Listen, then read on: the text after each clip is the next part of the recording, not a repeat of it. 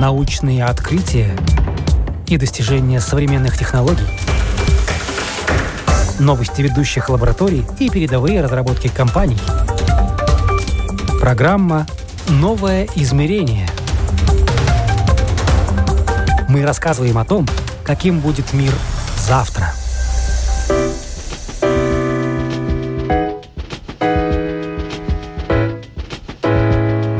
Женщины в технологиях. Насколько профессии, которые не всегда можно назвать женскими, подходят для прекрасного пола? Как своими проектами и идеями женщины меняют мир к лучшему? Как меняются пропорции женщин и мужчин в стартап-культуре? И каким будет мир технологий, если доля женщин в нем увеличится? Об этом говорим сегодня во второй части программы «Новое измерение». Веду ее я, Яна Ермакова. И прежде чем перейдем к гендерной тематике, узнаем, чем живет мир изобретений и разработок. Thank you.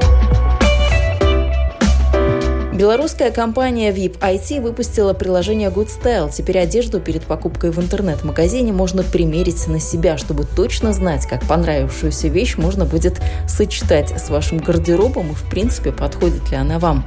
Виртуальная примерочная заключила контракты с такими крупными производителями и продавцами одежды, как Том Тейлор, Stradivarius, Lacoste, Guess и другими. У пользователей приложения будет меньше разочарования от неудачных покупок и неоправданных расходов, а у интернет-магазинов магазинов меньше возвратов и невыкупленных заказов, причем заметно меньше по расчетам разработчиков примерно на 40%.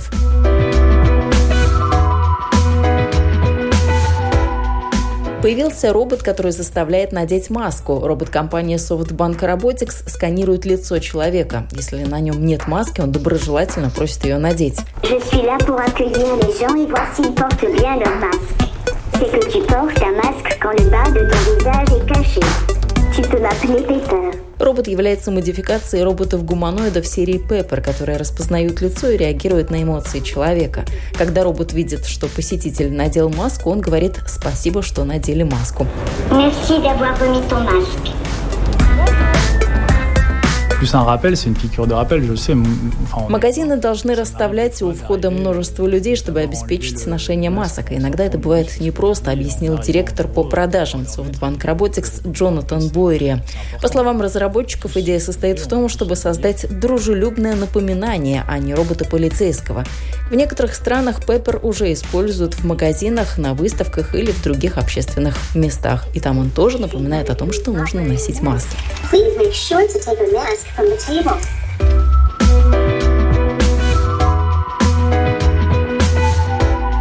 Житель Японии, 29-летний Матоки Рёга, выпускает противоугонные стикеры для велосипедов в виде птичьего помета.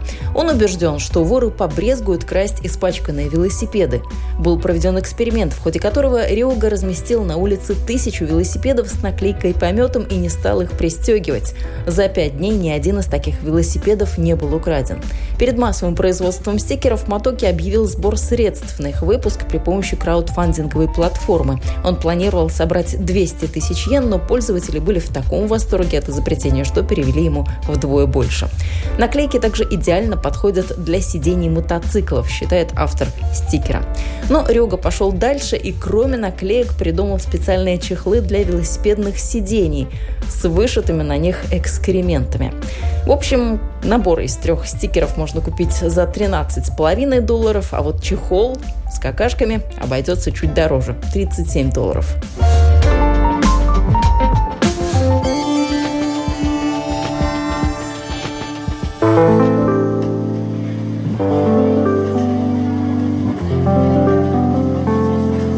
Это были актуальные новости технологии не только, а вот сейчас переходим к основной части программы «Женщины и технологии».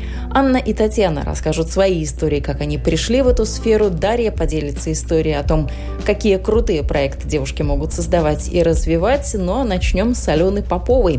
Как юрист, правозащитница, основатель ресурса помощи для женщин и основатель Центра этика и технологии, она на эту тему смотрит с самых разных сторон. Женщины должны занимать все-таки сейчас ведущую роль э, в технологиях, поскольку женщина это будущая технология, как демографическое большинство мира в целом. Но есть еще важный аспект этой темы, он заключается в так называемых bias или в том, насколько в эпохе настоящего эпоха, которую называют эпохой будущего, но она уже наступила.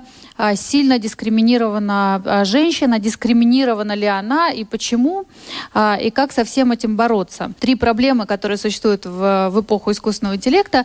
Одна проблема заключается в том, что системы или алгоритмы искусственного интеллекта обучаются или им задаются параметры людьми, которые используют данные, большие массивы данных, и в этих больших массивах данных очень часто а, не заложено достаточного объема или соразмерно достаточного объема информации о том, как должна выглядеть женщина, как ведет себя женщина, и очень часто алгоритмы идентифицируют женщин как мужчин.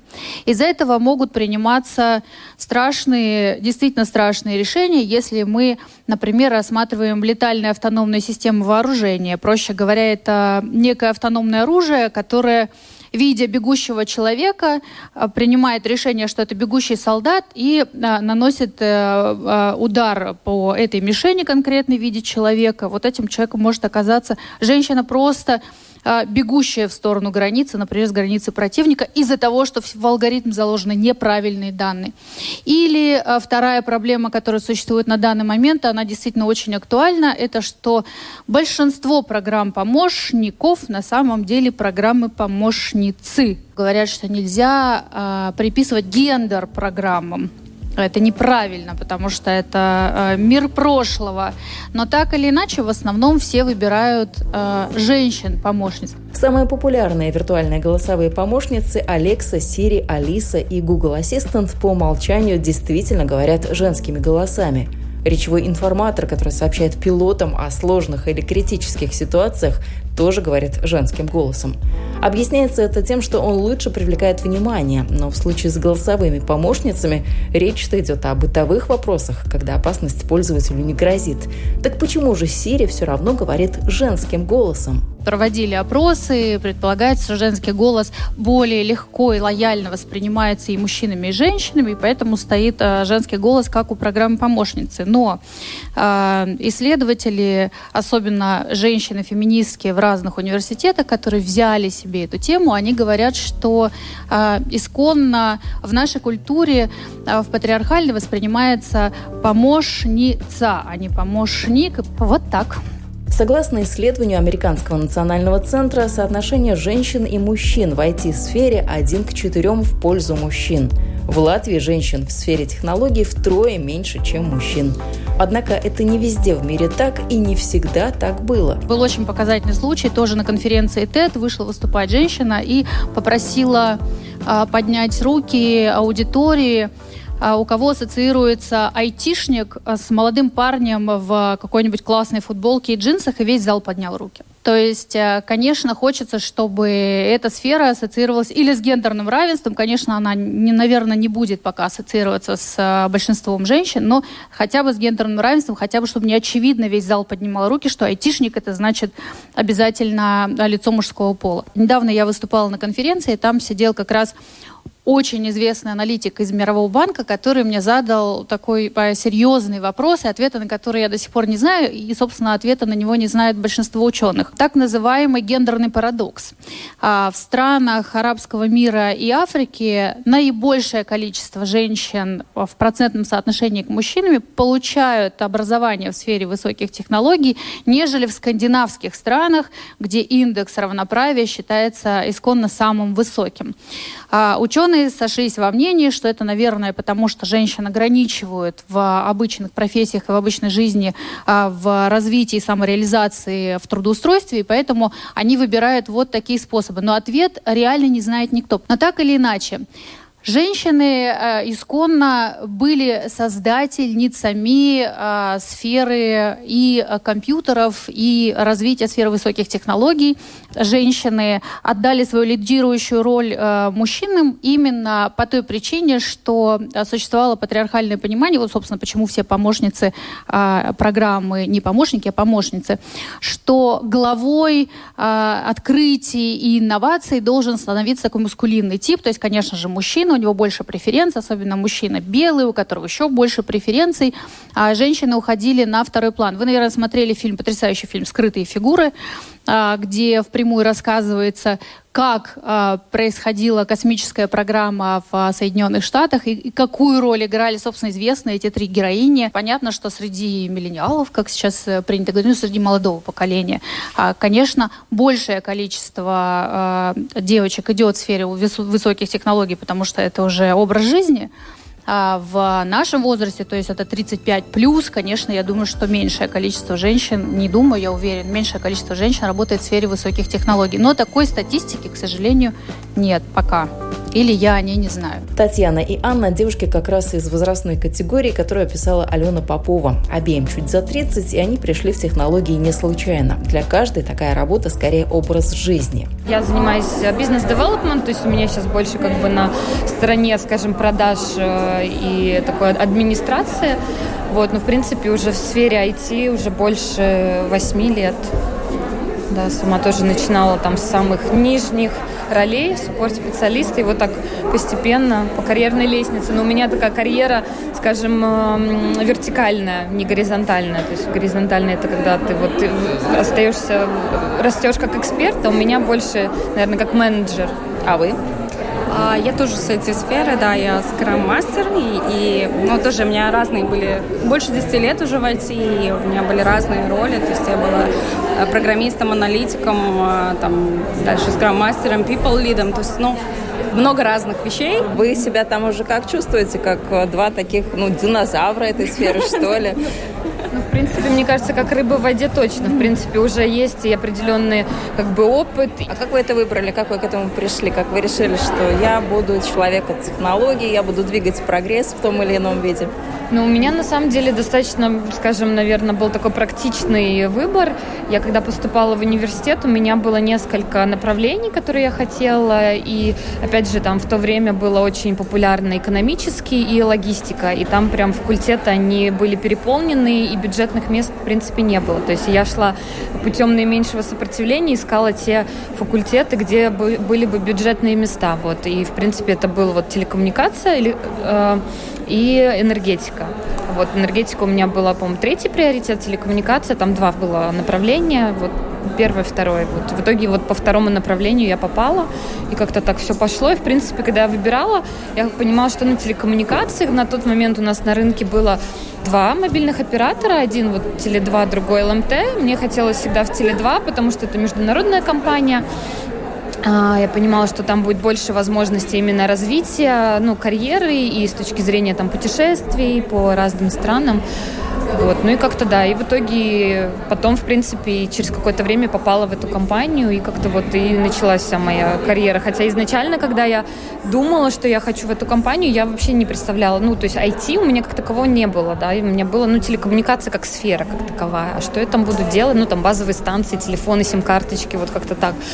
А в итоге, когда попала, поняла, что абсолютно все по-другому. И... Ну, интересно, не скучно. Да, да, очень. Какая у вас история?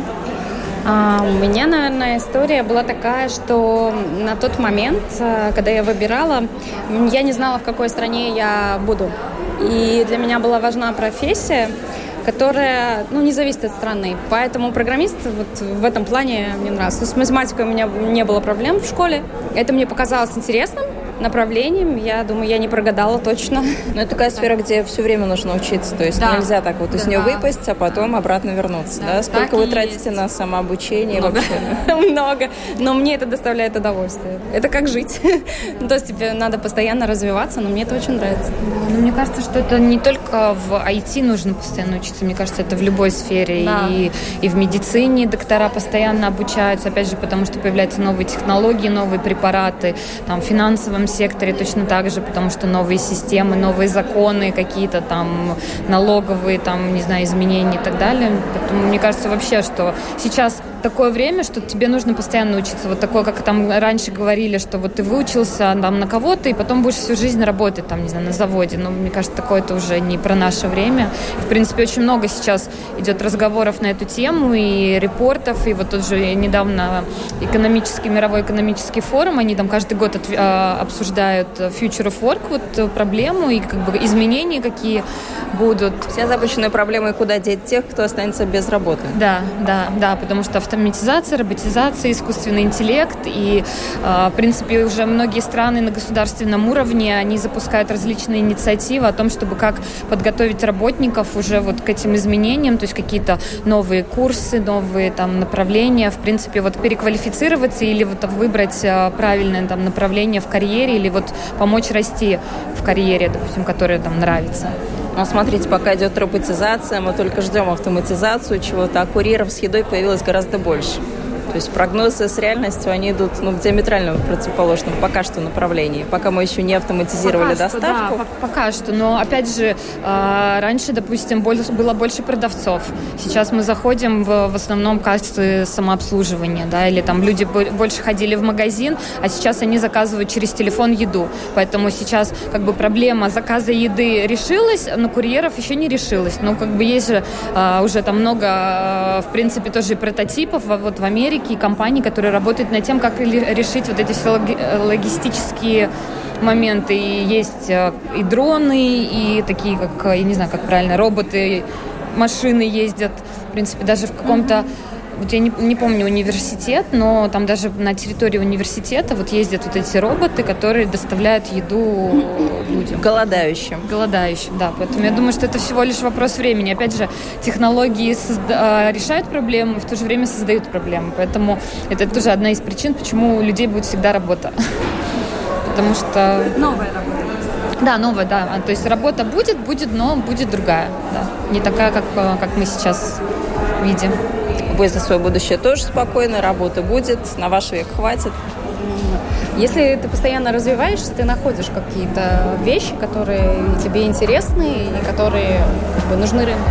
Так что да. Алена Попова обращает внимание на проблему, с которой сталкиваются только женщины и что ставит их в неравное по сравнению с мужчиной положение. Это рождение детей и обязанности мамы. Мы-то думали 10 э, лет назад, когда создавали StartUp Women, что очень классно, когда женщины находятся в отпуске по уходу за ребенком и могут дистанционно а, работать, особенно если они могут дистанционно делать что-то в сфере высоких технологий. Если они хотят кодировать, пусть они кодируют. Если они хотят заниматься SMM, пусть они занимаются SMM. Например, прекрасный пример. В Новосибирске есть а, такой проект, его сделала, кстати, молодая мама Наташа Одегова «One Day, One Step». Это проект, где она предложила мамам, проживающим не в Новосибирске, а в Новосибирской области. Область, э, мы знаем, от Новосибирска до Татарска 600 километров, то есть э, разный достаток у людей. Она предложила работать дистанционно крупные компании, на Nike, на Reebok, на Mars, э, и как раз изучать сферу высоких технологий. Проводила онлайн-тренинги и действительно подняла очень сильно доход тех мам, которые пошли в эту программу. Безусловно, дистанционное трудоустройство, как его называет Мировой банк, это будущее э, мира, и, конечно, женщины обязательно должны э, быть равны мужчинам в сфере трудозанятости и высоких технологиях, потому что женщины все равно так или иначе в основном находятся в отпуске по уходу за ребенком. И, конечно, безусловно, они не должны терять доходах и должны крепко стоять на ногах. Это называется, даже есть специальный термин, экономическая безопасность женщин. Безусловно, ее надо обеспечивать, в том числе включением женщин в сферу высоких технологий. Конечно, а, большой вопрос, который тоже а, важно поднять. Только 2% женских стартапов в сфере высоких технологий технологий получают инвестиции. Это что значит? Был очень э, классный ролик, где э, Две девушки, создающие э, приложение, получили инвестиции, когда придумали себе виртуального директора мужчину. И за них на, на встрече с инвесторами ходил этот виртуальный директор мужчина. То есть он быстрее, чем они вдвоем, получил эти инвестиции, хотя никакого отношения к проекту по факту не имел. А есть такой же пример, когда девушки создали виртуального мужчину, за которого они писали письма своим инвесторам, и также быстрее получили эти финансы. Это а, важно понимать, поскольку и 30% разрыв а, в зарплатах в целом по странам вон, от 10 до 30% он существует. И несмотря на то, что сфера высоких технологий самая крутая, демократичная, либеральная, она идет вперед, говорят, что зачем вы концентрируетесь на этих странных вещах, женщина не женщина, там главное профессионал, профессионал.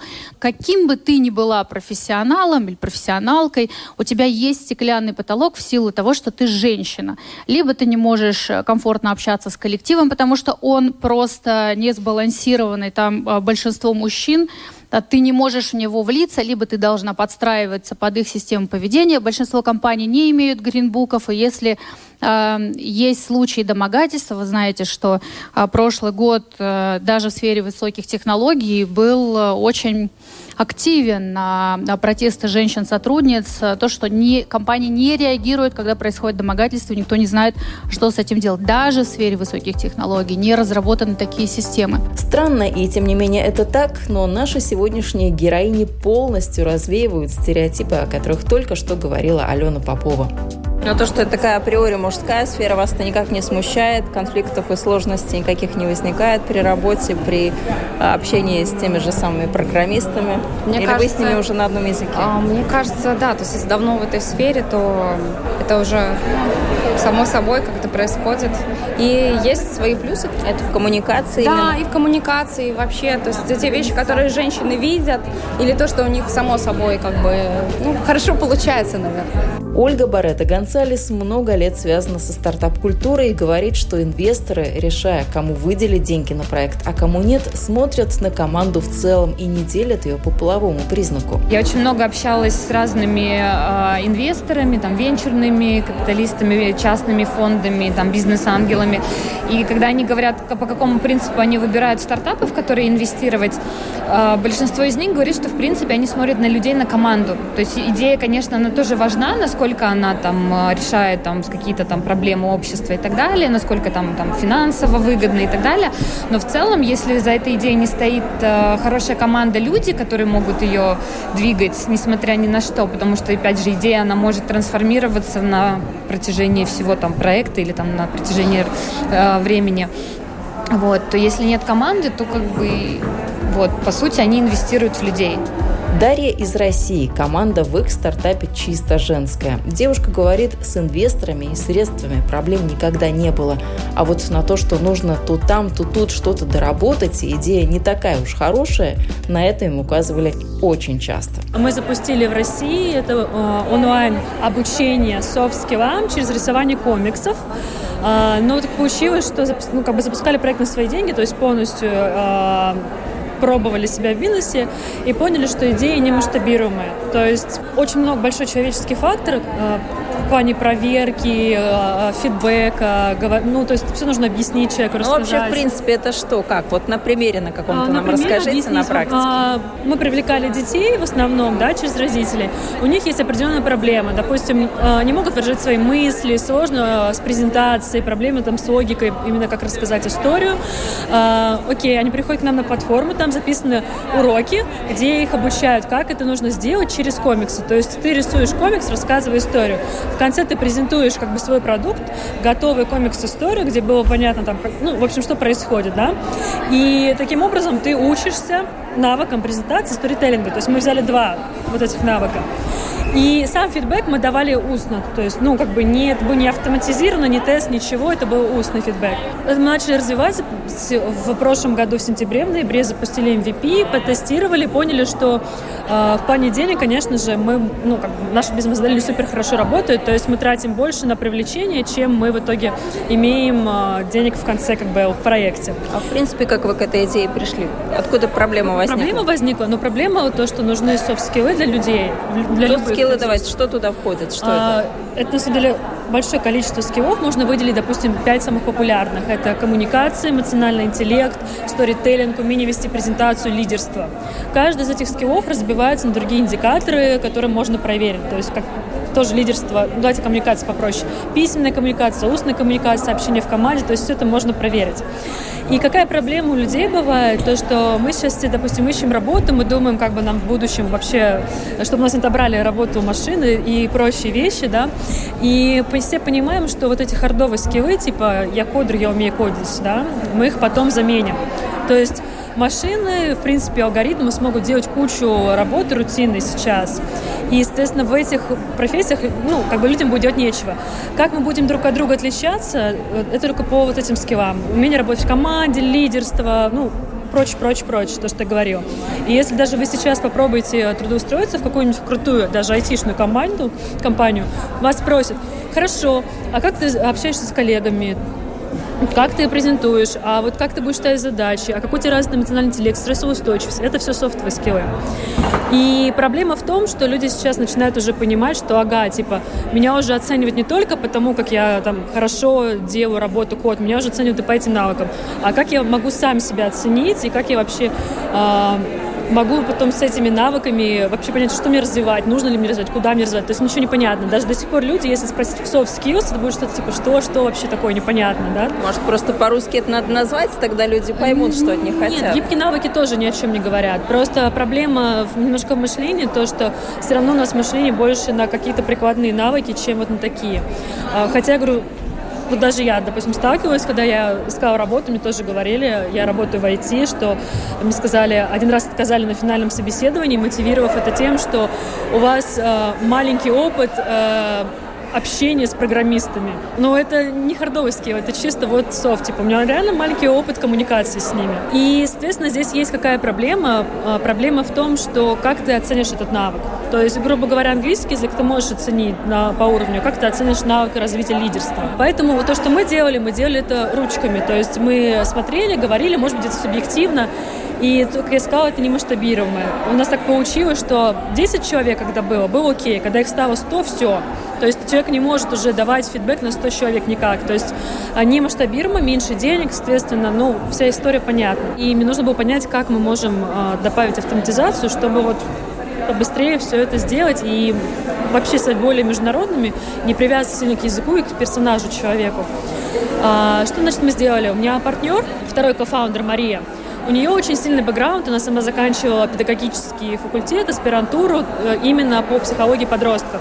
Плюс она работает уже лет 13 в HR, в том числе в карьерной лаборатории Алена Владимирская она работала как карьерный консультант. И работала еще в компаниях, именно, которые HR занимается именно развитием когда сотрудников. То есть это эти тренинги, э, методология обучения и прочее. У нее есть очень сильная методология, как оценить этот навык. То есть э, она взяла какие-то существующие, и из этого получается тест. То есть тебе не нужен человек, который будет тебя субъективно оценивать. Ты просто отвечаешь на вопросы теста, и ты получаешь э, фидбэк, грубо говоря. У тебя коммуникация э, всего 6 баллов, у тебя коммуникация 3 балла из 6. И ты такой, блин, ну вот не очень, надо с этим что-то делать, да?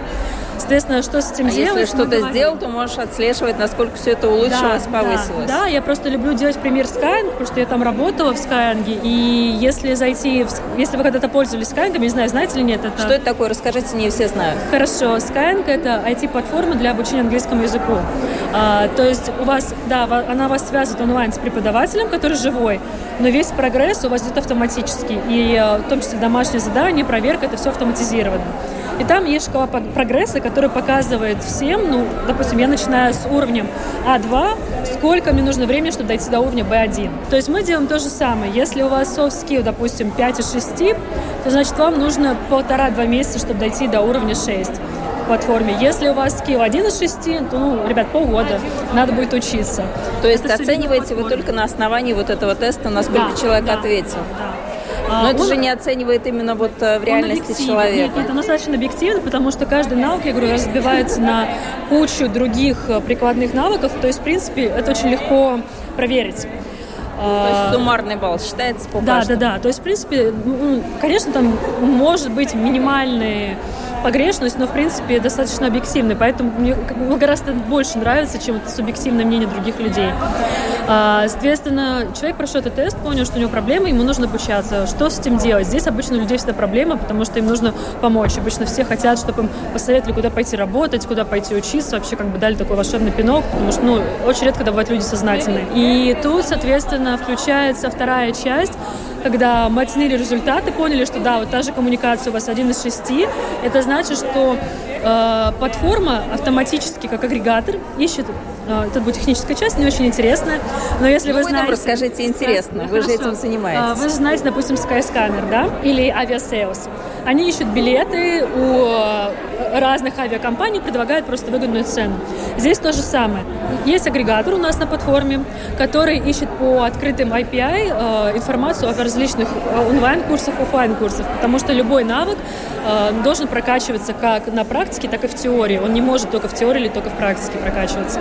И, соответственно, мы подбираем персонально под каждый навык на платформе э, варианты курсов, то есть куда тебе туда идти, сюда идти и что тебе нужно поучить. То есть контент, он не открыт. Мы просто говорим, что ты можешь вот у этих ребят купить Хочешь, не хочешь, твои дела. Есть тут бесплатное, здесь есть платное, есть какие-то книги, то есть, да, вот как бы сам выбираешь, что делать. Потом мы ждем тебя, мы тебе пишем, что, допустим, три месяца ты должен исправить, тебе дается три месяца. Если ты проходишь все навыки, то, ну, проходишь обучение, то через три месяца у тебя по-любому в тесте навык будет лучше. Насколько серьезен будет ваш сертификат или вот эта вот э, а, оценка? То есть мы, как не вы хотите добиться, чтобы это можно было признать где-то? Компании, чтобы а, на это а, ориентировались? Ну, можно ли это как-то вот сделать в виде сертификаты, как TOEFL есть для английского, еще какие-то есть. Я, кстати, не, я, кстати, не думаю, это очень интересная мысль как показать это работодателю, что человек реально как бы лучше. Если говорить о будущем, то процент женщин в технологиях будет прирастать, уверена Алена Попова, причем в самых разных направлениях, даже в тех, которые на первый взгляд кажутся ну совсем не женскими. На TED выступала девушка, которая создала приложение, изучающее поведение женщин в игре. Но чтобы изначально к этому приложению подойти, она занималась изучением, а сколько действительно женщин играет в компьютерные игры. И выяснилось, что играет вот 48%, но очень многие женщины про это не говорят, либо имеют мужские ники, либо вообще в игровой сфере а, никак себя не проявляют, хотя могут быть одними из ведущих игроков. Женщины, когда добиваются этих высот в сфере высоких технологий, особенно это будущее, они тянут за собой других женщин.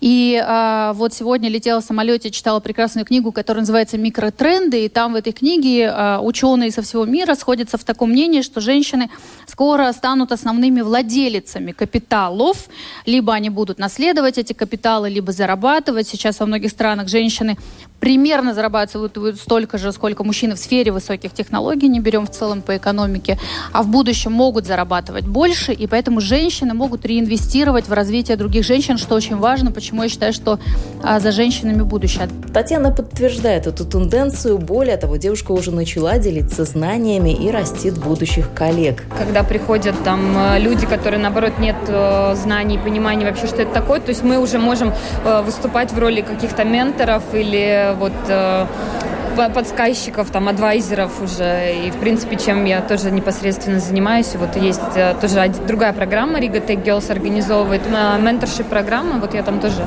являюсь ментором. И у меня есть э, девочка, которой вот я помогаю. Вот как раз она, она хочет поменять вообще сферу деятельности. У нее, у нее финансовый бэкграунд, и вот она хочет ну, перейти в IT-индустрию. Вот я ей помогаю в этом. Женский след скоро будет более заметен и в еще одном направлении в технологиях. Касается это военных разработок, а затем и тех технологий, которые переходят на гражданское использование. Я сейчас участвую в кампании «Наш центр этика технологий» против а, летального автономного оружия, или, как называют, летальная автономная система вооружений. А, собственно, это не терминатор, а любое оружие, которое без участия человека убивает человека. То есть никакой оператор никакой кнопки не давит, а вот а, само оружие принимает решение стрелять и не стрелять а, по человеку. Никто за это, собственно, непонятно, кто будет нести ответственность. А, работники Google, а, вы знаете, выходя на митинги, заставили Google принять этическую декларацию, в которой Google обязался не участвовать в военных разработках и не поддерживать а, проекты Пентагона, в частности, проект Maven, в котором Google принимал очень активное участие.